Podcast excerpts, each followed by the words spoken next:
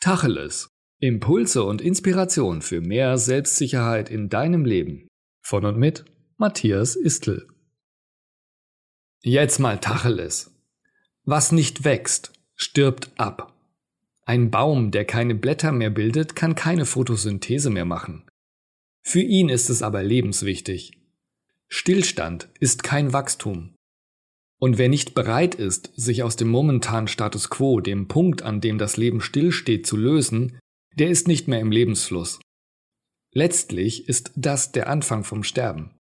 Denn was willst du denn noch als Leben bezeichnen, das immer gleich ist und sich Tag um Tag wiederholt, ohne auch nur einen Hauch der Veränderung, ohne auch nur eine Sekunde der Unsicherheit, Vollkommen ohne Wachstum, weil du aufgehört hast, über dich und deine Komfortzone hinauszuwachsen. Willst du den Rest deines Lebens als fahle Hülle ohne Lebenslust verbringen? Nein? Dann fange wieder an zu wachsen.